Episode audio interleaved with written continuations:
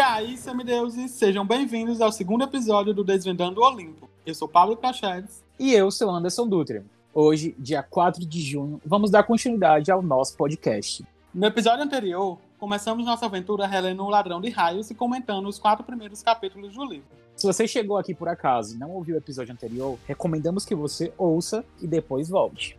E no episódio de hoje, iremos comentar os capítulos 5, 6 e 7, dando continuidade ao livro. Enfim, se você é um semideus e está ouvindo isso, aconselho você desligar esse áudio agora mesmo. Mas se você é uma pessoa normal que está ouvindo isso, pois acha que é apenas um podcast, ótimo, continue ouvindo. Só não diga que eu não avisei.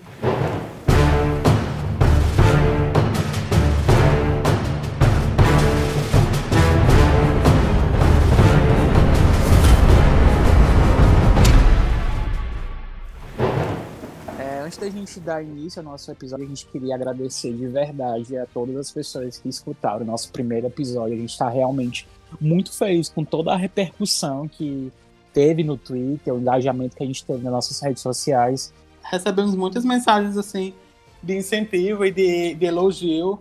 E a gente ficou muito feliz de verdade, porque começamos de uma forma bem despretensiosa, digamos. E a galera abraçou a ideia e tá todo mundo curtindo. Espero que dure bastante e que todo mundo se aventure com a gente.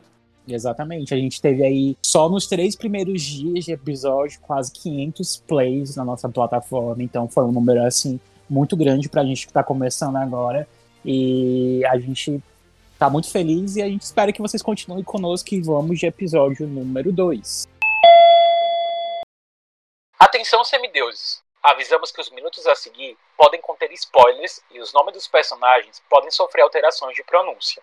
E para uma melhor experiência, recomendamos que você utilize fones de ouvidos. Desejamos a todos uma boa aventura. No episódio passado, terminamos o capítulo 4 com o Percy derrotando o Minotauro e chegando num local onde ele realmente não sabia onde era. Ele só vê a figura de uma menina, onde ele descreve ela como uma pessoa deslumbrante. E não sabemos qual é o local, onde ele está, e aí, nesse começo do capítulo 5, a gente já tem maiores explicações sobre o que ocorreu. Sim, temos a chegada do Percy na, nesse local que ele encontra esses dois personagens enigmáticos até então. Ele tá tendo alguns sonhos, né? Alguns, alguns devaneios enquanto vê uma pessoa cuidando dele, que ele reconhece ser a, a menina de cabelos loiros, caracolados. Um dos sonhos que ele tem é com animais de estábulo isso é uma coisa recorrente nesse capítulo, que demonstra muito cavalos, etc. E é uma coisa que lá na frente a gente vai entender o porquê dele tá, tá sonhando e tá reforçando essa imagem desses animais. É, a gente teve uma menção a isso no episódio passado, onde ele tinha sonhado com um cavalo e com a águia, e a gente sempre percebe isso. É, o pessoal que escutou o nosso episódio fez uma menção a isso, inclusive, que é sempre bom a gente estar tá estabelecendo essas metáforas. E aqui, mais uma vez, claramente, a gente percebe que os animais ele tem essa, esse poder de representação da figura dos deuses. E aí onde a gente percebe que o, o Percy, mesmo ele estando desacordado, ele consegue escutar algumas informações. E aí onde a gente percebe que a menina de cabelo loiro, que a gente sabe que é a Annabeth, ela acaba perguntando para ele sobre o solstício de verão, onde ela pergunta o que vai acontecer no solstício de verão, e ele meio sem entender o que, o que está acontecendo, o que foi roubado.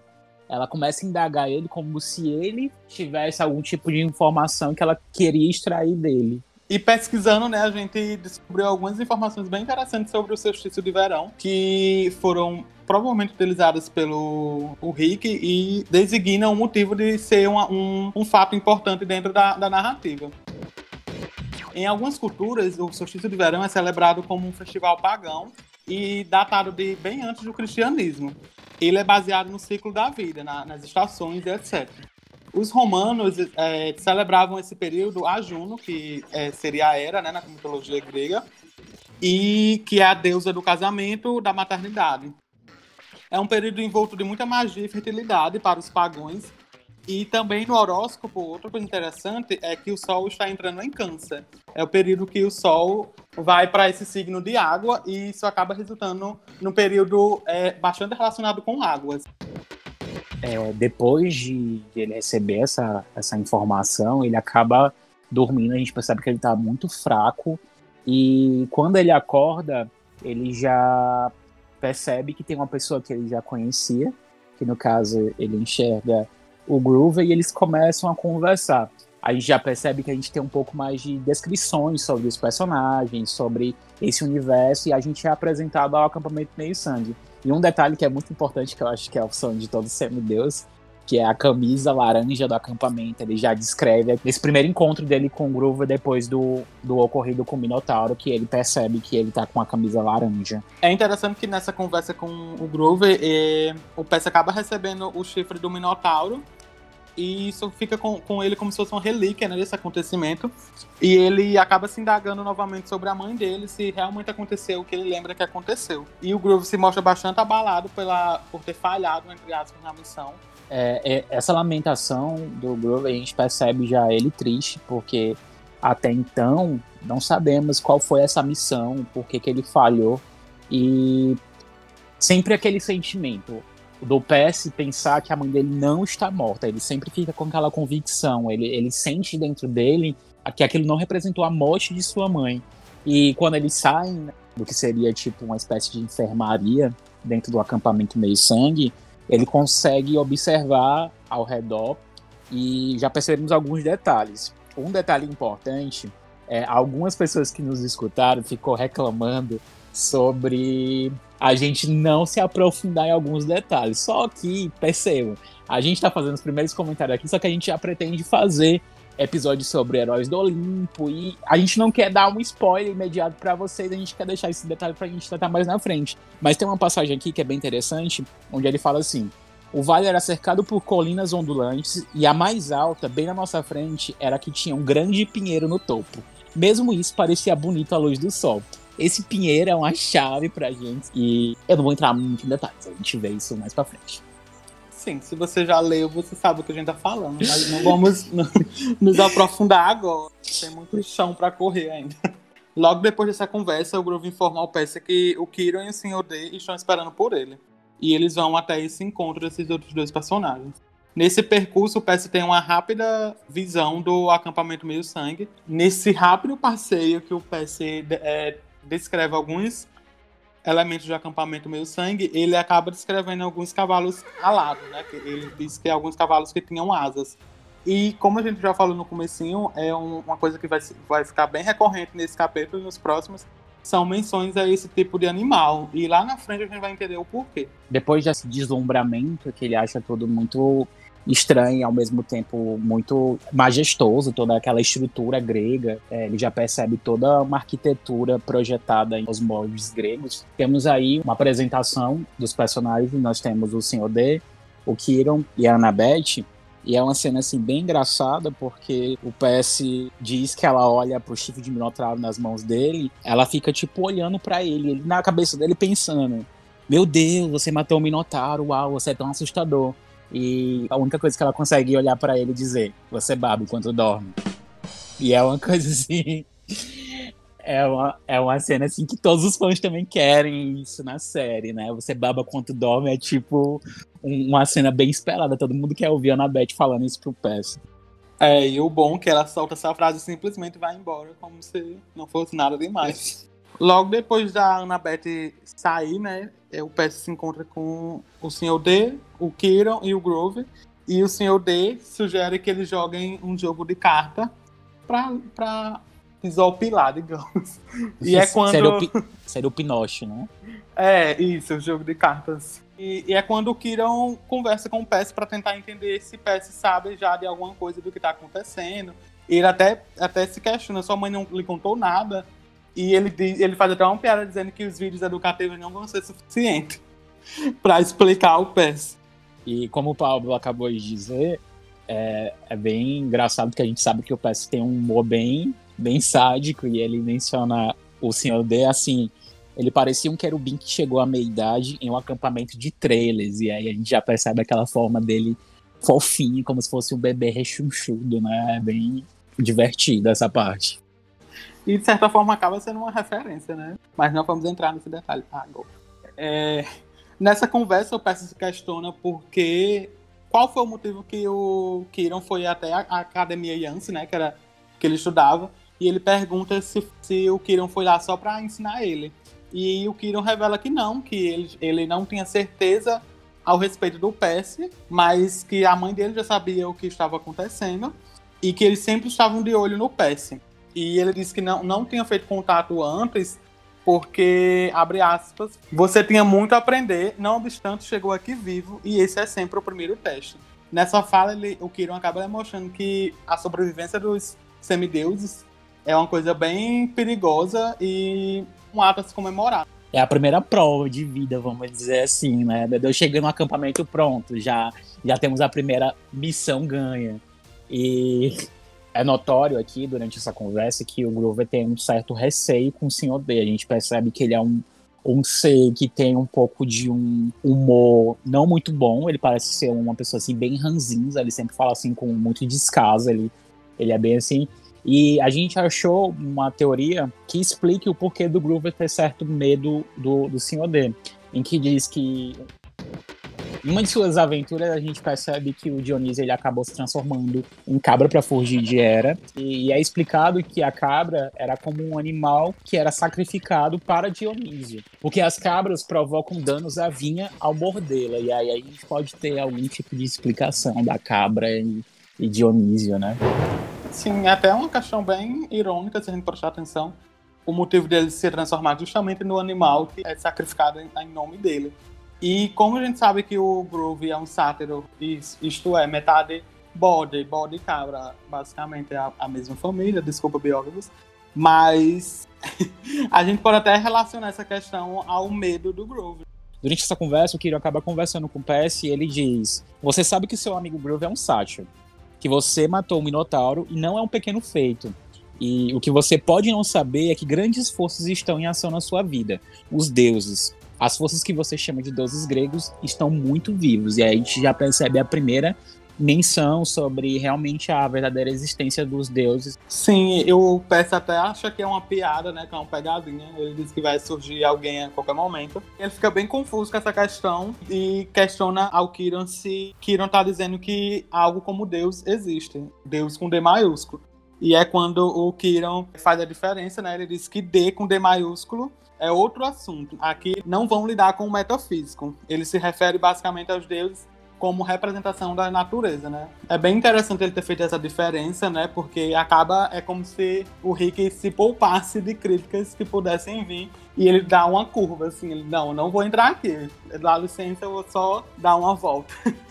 E o PS, como sempre, acaba meio que colocando a prova como se ele não acreditasse que os deuses realmente existissem. E ele tá numa mesa junto ao deus, porque a gente. O senhor D é o deus do vinho, ele tá ali jogando cartas e acaba colocando a prova. Ah, mas os deuses não existem, só são mitos. Aí onde ele percebe, quando ele é alertado, se é que a gente pode dizer assim, sobre a questão de os nomes terem poder. Essa parte de desacreditar do PS acaba colocando à prova isso, porque ele sempre fala com desdém: ah, são só mitos gregos, os deuses não existem.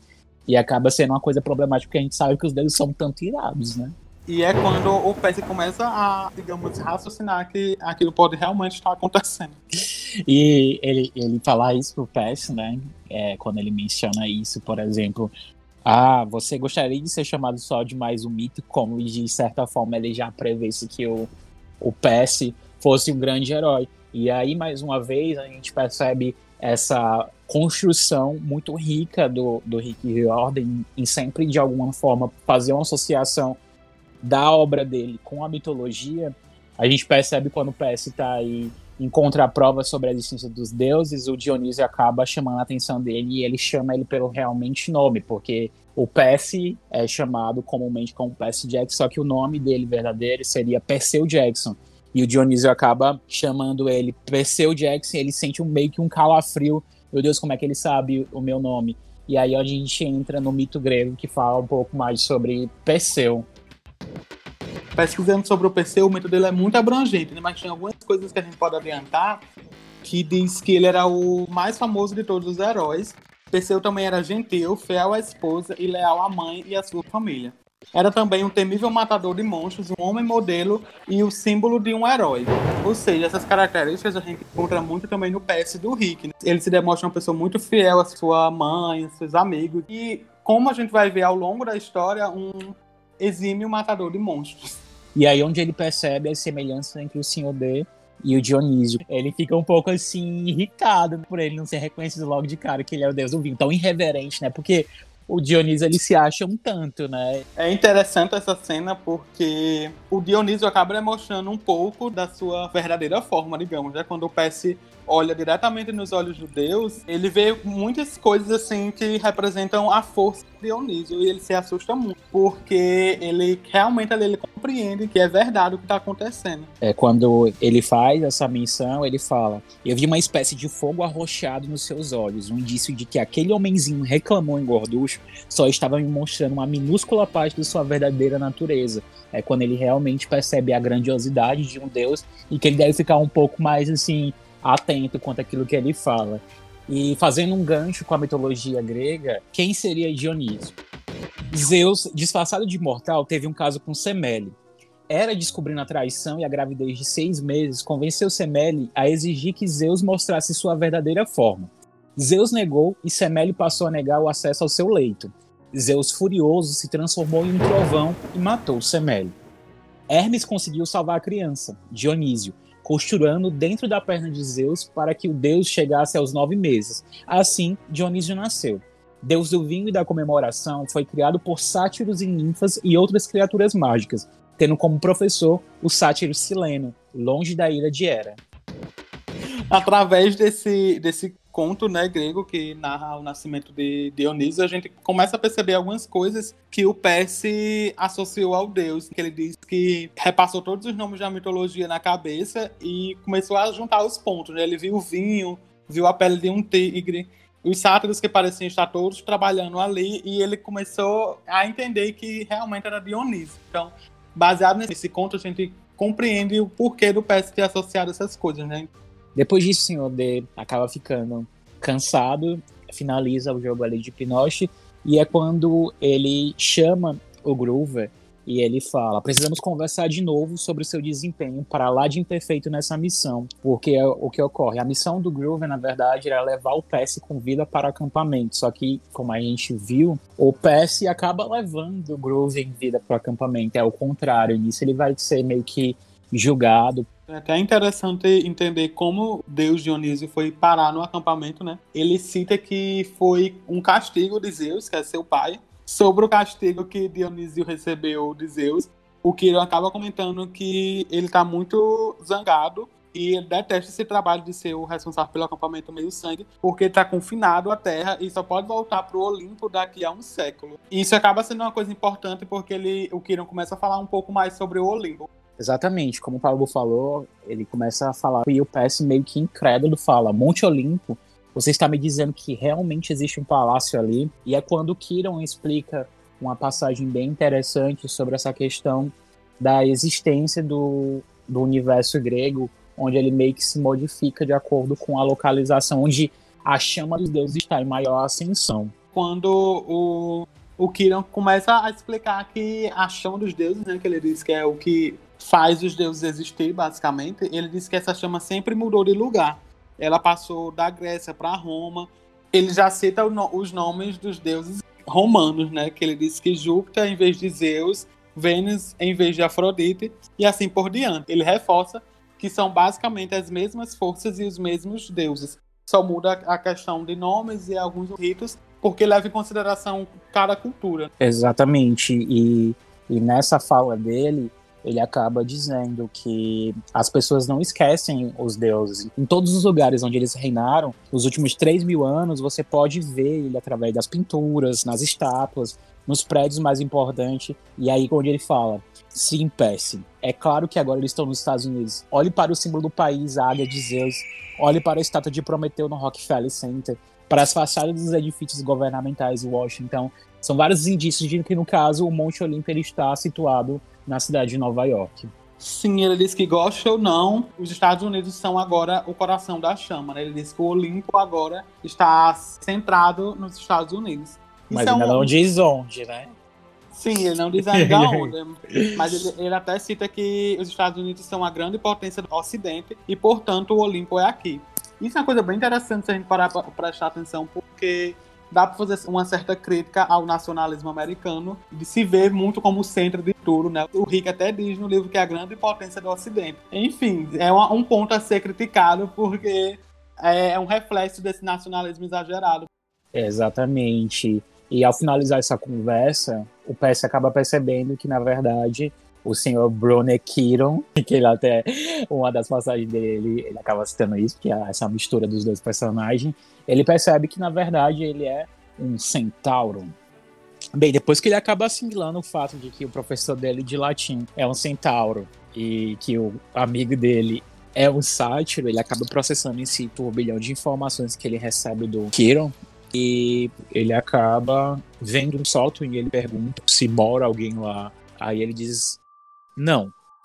Nenhuma única coisa viva. E depois disso a gente vai ser trabalhado um pouco mais esse assunto que é que é um local bem assim enigmático. Sim, bastante significativo, né, no decorrer da história. Tem uma relação muito importante. Depois dessa conversa, né, que ele pergunta do sótão, eles continuam caminhando pelo acampamento e o PS demonstra bastante preocupação sobre o Groove, né? Que ele acabou falhando na missão dele, que era trazer o PS em vida. E ele pergunta se o Groove vai ter uma segunda chance. E o Kiron acaba citando que aquela já era a segunda chance dele. Isso deixa o PS ainda mais preocupado. E existe algo que ele tá bem quieto, que é sobre a real morte da mãe dele. Ele acaba falando, Kiron, se os deuses o Olimpo são todos reais, significa que o mundo inferior também é real. E a gente percebe que quase tudo que o Pés pergunta para ele, ele meio que se esquiva. Pra não dar tantas informações assim para o nosso grande herói. Sim, ele acaba se esquivando bastante de algumas perguntas bem chaves que o Pés faz ao decorrer dessa conversa o Kiran acaba comentando um pouquinho sobre a, a dinâmica do, do, acampamento, né? Ele, ele, fala sobre algumas atividades, inclusive cita o captura bandeira, dentre outras coisas, luta de espada, etc. E é quando eles chegam ao pátio central, digamos, do acampamento, que é onde os chalés se encontram quando ele vai mostrar esses chalés, a gente percebe a primeira menção sobre a estrutura, como ele está posicionado. E ele diz que há 12 chalés e eles estão alinhados em uma forma de U. E é bem interessante, esse é um capítulo que ele é bem descritivo. A gente percebe mais uma vez a maestria do Rick em relação aos detalhes e onde ele vai descrevendo aos poucos de uma forma assim bem despretensiosa o que seria os chalés. O mais legal disso é que os chalés, a estrutura dele arquitetônica, eles têm algumas características que já vão remetendo ali aos deuses, seriam as casas onde é abrigado os filhos de cada deus. E o PS começa a observar os chalés e é onde ele chega no chalé de número 3 ele acaba sentindo ali o cheiro da praia de Montal, que a gente já tem um pouco de um spoilerzinho já jogado aí no ar, né, Pablo? Sim, ele vai citando algumas características de alguns chalés específicos, e isso é um pequeno spoiler que foi solto aí despretensioso, né? Sim, bem de leve. Bem de leve, ninguém, ninguém sabe de nada e vamos seguindo. O PS cita alguns, algumas outras características de alguns chalés e eles continuam o passeio e é quando o PS se toca de algo bem interessante e que ele não tinha se tocado ainda, que o Kiron é o Kiron das histórias que ele conhecia, né, dos mitos gregos, e ele se questiona se é o mesmo Kiron, né, o instrutor de Hércules e tudo aquilo. É quando o Kiron confirma sua identidade e conta um pouquinho mais de sua história. Os Centauro eram vistos como grosseiros e bestiais, com exceção de Kiron. Kiron recebeu lições de Apolo e Artemis, tornando-se famoso por sua habilidade na caça, medicina, música e arte da profecia. Os mais notáveis heróis da Grécia foram seus discípulos. Quiron foi o mais sábio e justo dos centauros, e quando morreu, Júpiter colocou entre as estrelas como a constelação do Sagitário. Exatamente. O Quiron acaba sendo essa figura mitológica em carne e osso ali na frente do Pés. E é uma coisa assim bem interessante ele que ter resgatado, entre aspas, esse personagem da mitologia, porque ele serve na história de, do Pés exatamente como né, nos mitos. Ele é aquele aquele instrutor, aquele responsável que vai dar auxílio ao herói, que seria o Percy no caso. É, e quando ele chega aí nessa estrutura dos chalés, ele diz que o Percy vai ficar no chalé de número 11. O chalé de número 11 ele é pertencente ao deus Hermes, que no caso seria o deus dos viajantes, e ele acaba brigando. Todos os semideuses que chegam no acampamento como indeterminado, porque o que acontece na história, nem todos os deuses reconhecem os seus filhos, eles não dão indício, o sinal de que eles de fato são seus filhos. E quando eles chegam no acampamento onde eles não sabem qual é a origem, tanto materna como paterna, da divindade grega, eles são abrigados no Chalé 11 devido o Hermes ser esse deus um pouco mais, mais receptivo, vamos dizer assim. Isso, o PS acaba indo parar nesse chalé, seria o ponto inicial de qualquer semideus. E é, é até interessante ele parar nesse chalé. Não vou adentrar agora, mas existe uma relação é, intrínseca, digamos assim, entre o Perseu das histórias gregas e o deus Hermes, né? Então, o Rick ter colocado essa relação aqui mesmo que significativa ou, ou simbólica, etc, é interessante. E quando eles chegam lá no dentro do chalé 11, é quando ele vai observando alguns detalhes que é importante a gente mencionar. Por exemplo, no vão da porta há um símbolo do médico com um bastão alado com duas serpentes enroscadas nele, que no caso seriam o caduceu. E dentro desse chalé, ele percebe que está abarrotado de gente. É o chalé onde existe mais campistas ali dentro do acampamento é quando somos apresentados ao Luke, né, que é filho de Hermes, e amigo da Annabeth, né? Ele, assim como a Annabeth, ele demonstra estar lá há bastante tempo. E aí, nessa apresentação dele ao Luke, é onde ele meio que fica bem impressionado. Ele diz que o cara tem 19 anos, é um pouco musculoso, e ele parecia ser um cara bem legal. E é onde ele percebe um detalhe importante que seria uma cicatriz branca que corria desde logo abaixo do olho direito até o queixo como um antigo corte de faca.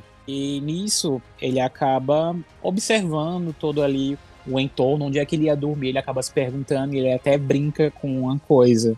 Onde é que eu vou deixar o chifre do Minotauro? Porque ele se abraça tanto com a questão do chifre do Minotauro como ser não só uma relíquia, como uma lembrança triste de sua mãe, né? Vamos dizer assim, é uma representação ali daquele momento dele. E até fala assim: ah, pensei em até deixar meu chifre aqui mas eu também sei que, além de Hermes ser o deus do viajante, ele também é o deus dos ladrões. E nisso o Percy se questiona quanto tempo ele vai ficar lá no chalé. E o Luke diz: boa pergunta, até você ser determinado. Ou seja, até algum deus reclamar ele como filho. É, a Anabeth cita que alguns campistas nunca são reclamados, entre aspas, por seus pais, né?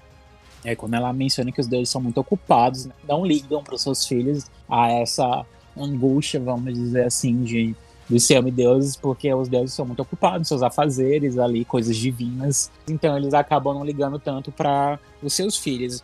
Então ele deixa ali, acaba essa apresentação, e a Annabeth continua meio que um tour pelo acampamento, e onde eles têm uma conversa assim, um pouco mais calorosa, que ela se irrita bastante com ele, pela forma como ele se porta. É como se ela esperasse que ele fosse, assim, uma grande pessoa, mas ela fica assim, meio, meu Deus, poxa, botei tanta esperança nesse cara, ele tá agindo assim como se ele fosse um mané. E é quando eles falam sobre a mor morte dos monstros, e ela, ela diz que os monstros não morrem. E o Pet até fica assim meio confuso com essa, com essa questão dos monstros não morrerem. E ela diz que, que o semideus pode bani-los por algum tempo, mas em algum momento ele vai retornar e cita que o Kiron chama os monstros de arquétipos. Isso é bem interessante ele usar essa denominação, porque um arquétipo é um modelo que se utiliza para um padrão, né? O monstro ele existe além da sua forma física, né? Ele, ele, ele é determinado como um arquétipo. É, o Percy acaba questionando ela porque de fato ele percebe que tem alguns chalés que não possuem ninguém e ela diz que as pessoas não escolhem os chalés ela menciona sobre essa questão de que depende do caso do progenitor. E aí onde ele entra nesse dilema dele, porque ele fala que, não, minha mãe é Sally Jackson. Ela fala assim, não, Peste, seu pai não está morto. Seu pai é um dos olimpianos. E ele fica meio, meu Deus, como é que eu vim parar aqui? Pra que serve esse acampamento? Ele tá meio que odiando tudo aquilo. E é nessa conversa que ela acaba introduzindo algumas características e ela fala coisas que é onde ele parece que começa a perceber que de fato tudo aquilo está acontecendo com ele. Ela fala: você teve diagnóstico de dislexia. Ela fala sobre a questão de mudar de escola sempre por alguma causa inexplicável. Ela fala sobre ele tentar ler e as letras saltassem dos livros e ela já fala porque a mente dele está adaptada para ler o grego antigo. Então ele não está acostumado com aquele tipo de leitura. Então ela faz essas explicações e fica assim, meu Deus, como é que essa menina sabe de tudo isso? Isso de fato aconteceu comigo. Sim, são algumas características dos semideuses que ela vai descrevendo e ele as reconhece nele mesmo. Exato. Até uma outra questão que ela fala sobre o alimento que é dado para ele durante a recuperação, que no caso seria a ambrósia e o néctar. Ela diz que qualquer ser que não fosse um semideus que tomasse aquela bebida, ele seria decomposto em fogo. Eu gosto bastante da Annabeth porque ela é bem direta, né? Ela sem papas na língua. E ela diz, encara os fatos, Percy, você é um meio-sangue. E ele repete o meio-sangue, diz que a cabeça dele tá muito confusa e cheia de perguntas, né? Ele acaba não entendendo também essa questão, porque ele pensa que é só o pai, no caso, que pode ser uma divindade grega, onde ela fala assim: ah, você é muito machista. Durante essa conversa, a gente acaba sendo apresentado a mais uma personagem do enredo, que é uma personagem, vamos dizer assim, bem importante também pro decurso da história, que seria a Clarice. A gente já percebe de primeira instância que ela é um personagem bem problemático, que ela vai causar grandes transtornos pro PS. E a Annabeth se irrita muito com essa presença, porque Clarice já chega chegando, digamos, né? Ela já chega hora a hora, um novato, já pegando no pé de Percy. E a Annabeth usa a expressão em grego e o Percy compreende. E é interessante que mais uma vez ele demonstra essa compreensão do grego, como ela disse pouco antes, né? E ela faz a apresentação dele, a, a Annabeth. Percy Jackson, esta é Clarice, filha de Ares. Aí ele fica tipo, o deus da guerra, ele fica meio que incrédulo, né, com isso. E ela fala: Você tem algum problema com isso? bem simpática ela, né? É, ela é bem convidativa. E nesse meio termo, ela provoca bastante tanto o PS quanto a Annabeth. E é quando acontece um, uma cena bem interessante nesse capítulo. É, ela acaba dizendo que eles têm uma cerimônia de iniciação para os novatos e ela leva o PS pro banheiro. Aí ele entrega o chifre do Minotauro para ela segurar e antes que ele percebesse, a Clarice tinha segurado pelo pescoço dele e começou a arrastar ele na direção de um dos blocos de concreto que existia lá dentro do banheiro. E é aí onde Percy faz uma menção. Eu estava olhando para a água imunda e pensando, eu não vou enfiar a cabeça naquilo, não vou. Então algo aconteceu. Senti uma pressão violenta na boca do estômago. Ouvi os encanamentos roncando. Os canos estremeceram. A mão de Clarice no meu cabelo afrouxou. A água pulou para fora do vaso, formando um arco por cima da minha cabeça, e em seguida me vi estatelado sobre os ladrilhos do piso do banheiro com Clarice berrando atrás de mim. É uma cena bem entusiasmática, porque a gente já percebe que ele tem muito poder, ele percebe que ao olhar aquilo, parece que todos os pensamentos dele, principalmente quando ele tá com raiva, ele se cumpre. E eu acho isso bem legal, já essas primeiras demonstrações de poder dele, simbólica, mas representativa logo no início da história. Sim, sim, é bem interessante que até no final ele cita que todos estavam encharcados de água e não tinha uma gota nas roupas dele, né? E nisso a Annabeth fica perguntando para ele como é que ele fez aquilo e ele não sabe, ele não tem explicação. E Clarice, obviamente, fica bem furiosa com aquilo, porque ela aparentemente não é uma boa perdedora. E o Percy já teve esse primeiro embate com ela, já chegando no acampamento.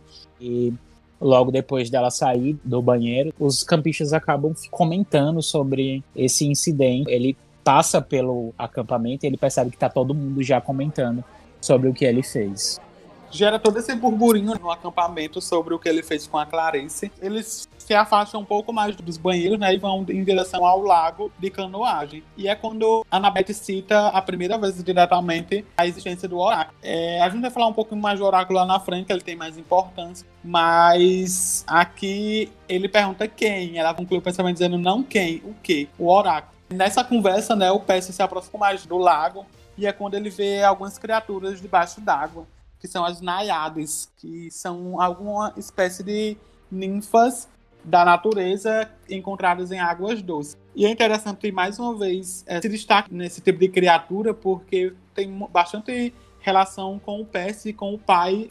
E mais uma vez o Percy se choca com a existência desses seres né, debaixo d'água. E ele diz: Não, eu quero ir para casa. E é interessante estar falando na Beta aqui que ela diz: Você não percebe, Percy, você está em casa. Esse é o único lugar na Terra seguro para criança como nós. E mesmo a Annabeth já tendo citado que ele era um meio-sangue um pouco antes, ela reforça que o pai do Percy não está morto, que ele é um dos Olimpianos. É, até então a gente não sabe a procedência da Annabeth e durante essa conversa ela acaba dando um pouco mais de informação sobre ela, que ela fala sobre o pai dela é um professor em West Point e que ela não vê desde que era muito pequena. Ele era um professor e ele ensinava história americana. E é quando ela acaba revelando, dizendo que a mãe dela é Atena, deusa da sabedoria e da guerra. Percy acaba percebendo que no pescoço dela tem um colar de contos com cinco cores diferentes. E ela acaba explicando para ele que ela tá lá desde sete anos de idade. E todo mês de agosto no último dia da sessão de verão, eles acabam ganhando uma conta para sobreviver mais um ano. Então, cada conta de argila que ela tem ali pendurada no pescoço simbolizava mais um ano e que ela estava lá no acampamento. E ele pergunta para ela, né, por que, que ela foi tão nova para lá. E ela diz: não é da sua conta. E ele fica, ok, né, tá bom. Não tá mais aqui quem perguntou. Sim, nessa cena é interessante, mais uma vez, o Percy questiona sobre a Annabeth ter perguntado a ele alguma coisa relacionada ao solstício de verão. E é quando a gente entra um pouco mais no plot do livro, que a Annabeth revela saber que algo está errado no Olimpo. Ela percebeu que alguma coisa está acontecendo de errado. Ela até menciona e... sobre achar que algo realmente foi roubado, né? Sim, ela Olimpo. é bem direta, assim. Ela disse Sim. que ouviu burburinhos de que algo foi roubado do Olimpo. Ela até cita que na última vez que esteve lá, parecia tudo normal. E o Percy se surpreende pelo fato dela ter ido até o Olimpo. Né? E é quando ela revela uma atividade de campo, digamos, que alguns campistas foram até o Olimpo fazer uma visita, dentre eles Luke, Clarissa e outros, e foi um tipo de excursão durante o solstício de inverno. Ela conclui dizendo que logo após a visita, o tempo ficou esquisito, como se os deuses estivessem começando a brigar. E é interessante ela ter dito isso, que não sei se você se lembra no episódio anterior, a gente comentou que em muitas passagens dos capítulos iniciais, tempo, o clima mostrava é, estar descontrolado. Isso é interessante ela reforçar aqui, porque agora que a gente já sabe que os deuses são representações da natureza, ela reforça que o clima começou a mudar a partir do momento que os deuses começaram a ter algum tipo de atrito.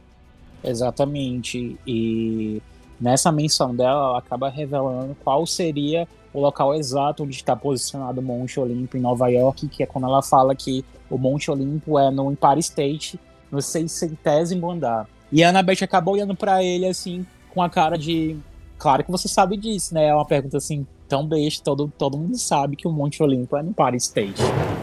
Depois dessa conversa com a Annabeth, o PS retorna para o Chalé 11, onde ele acaba tendo um pouco mais de contato com, com o Luke. E nessa conversa com ele, ele acaba percebendo uma, um certo tom de amargura na voz dele. E uma parte bem significativa que ele cita aqui é que na hora que ele vai conversar com ele, ele fala assim: e aqui furtei para você alguns artigos do toalete da loja de acampamento. Aí o PS fica assim: ah, eu não sei se realmente ele falou isso na brincadeira ou se ele de fato furtou esses artigos aqui para mim. É interessante o PS ter comentado o fato de Luke ter roubado e ele se sentir grato por isso, né? Porque lá na frente vai ter outro significado. E aqui é bem irônico essa fala. E durante essa conversa, a gente percebe que o Percy acaba mencionando para ele que ele não acredita nos deuses. E aí o Luke fala assim, sempre assim, todo mundo quando chega aqui no acampamento acaba não acreditando. E isso a partir do tempo você vai assimilando um pouco melhor essa ideia de que seu pai é uma divindade. É importante citar também aqui a fala de Percy quando ele resolve questionar algo que estava na cabeça dele e ele pergunta ao Luke sobre o fato de Clarice ter debochado sobre ele ser um dos três grandes, que seria filho de Zeus, Poseidon ou Hades, e também depois de Annabeth falar duas vezes que ele poderia ser o cara. E aí onde ele comenta sobre que a Annabeth ela recebeu uma profecia do oráculo, onde não quiseram contar tudo para ela. A única coisa que ela sabe de fato é de que ela não estava destinada a sair numa missão e que ela tinha que esperar até que alguém especial vir para o acampamento. Então, praticamente todos os semideuses que chegavam ali no acampamento, ela acreditava que aquela pessoa seria o cara. E é quando temos no finalzinho do capítulo já é uma cerimônia de jantar e o Luke reúne todo o chalé dele. E aí onde ele percebe que os semideuses estão indo lá para a fogueira destinando um, uma parte da sua comida como uma espécie de oferenda aos deuses. Isso é bem, é bem importante o Rick demonstrar aqui, porque é um reflexo né, da, da cultura e dos mitos gregos. É como se fosse uma tradição sendo resgatada. Né? É, e durante essa celebração, o PS observa o copo vazio e o Luke acaba dizendo para ele: Ah, você diga pro, pro copo que você quer beber e ele fala Cherry Cook. E aí ele, não, melhor, cherry cookie azul. E quando ele toma a, aquela bebida, ele sente um conforto muito grande, porque ele lembra das comidas que a mãe dele produzia para ele. E mais uma vez a gente sente esse resgate da perda da mãe, como ele sofre com isso, mas apesar de ter o sofrimento, ele não perde as esperanças de que ela possa ainda estar viva. É, durante esse jantar, né, que ele se sente mais integrado no acampamento, ele se sente realmente em casa e vai dormir, e assim encerrando seu primeiro dia no acampamento meio sangue. E é isso aí, Semideus. Esperamos que vocês tenham gostado. Encerra aqui o segundo episódio Desvendando o Olimpo. E se você gostou desse episódio, compartilhe com seus amigos, compartilhe nas suas redes sociais. Vamos fazer com que esse episódio chegue a mais semideus. E estamos no Twitter também, arroba. Nos siga, comente com a gente e até o próximo episódio. Ah, e queria deixar um aviso aqui para vocês. Nosso próximo episódio, os capítulos que comentaremos serão os capítulos 8, 9 e 10. Então não tem desculpa, dá tempo de vocês se prepararem. E a gente espera vocês aqui no nosso próximo episódio. Até lá. Até.